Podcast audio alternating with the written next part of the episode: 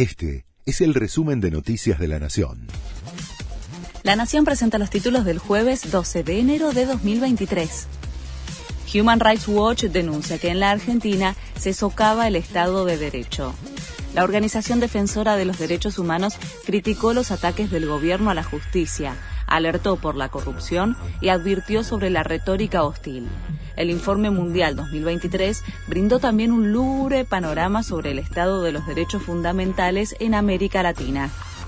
El INDEC dará a conocer hoy la inflación de diciembre. El ministro de Economía, Sergio Massa, aseguró que el índice será menor al 5%. Sin embargo, las consultoras privadas estiman que el IPC se ubicará por encima de esa cifra y esperan que el año cierre entre el 95 y el 97%. Continúa el juicio por el crimen de Fernando Báez Sosa. Hoy en la novena audiencia declaran peritos que le realizaron hisopados a los acusados y otros que van a analizar videos que forman parte de la prueba. También estarán presentes policías de la DDI de Villa Gesell, donde ocurrió el asesinato, y funcionarios judiciales. Sigue la tensión en Brasil. Bolsonaristas llaman a retomar el poder y el gobierno refuerza la seguridad.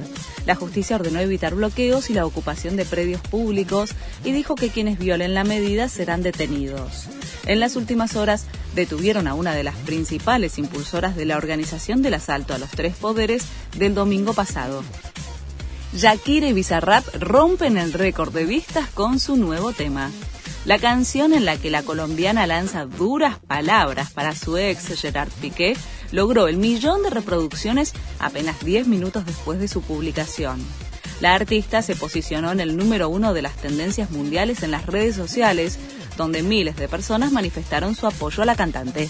Este fue el resumen de Noticias de la Nación.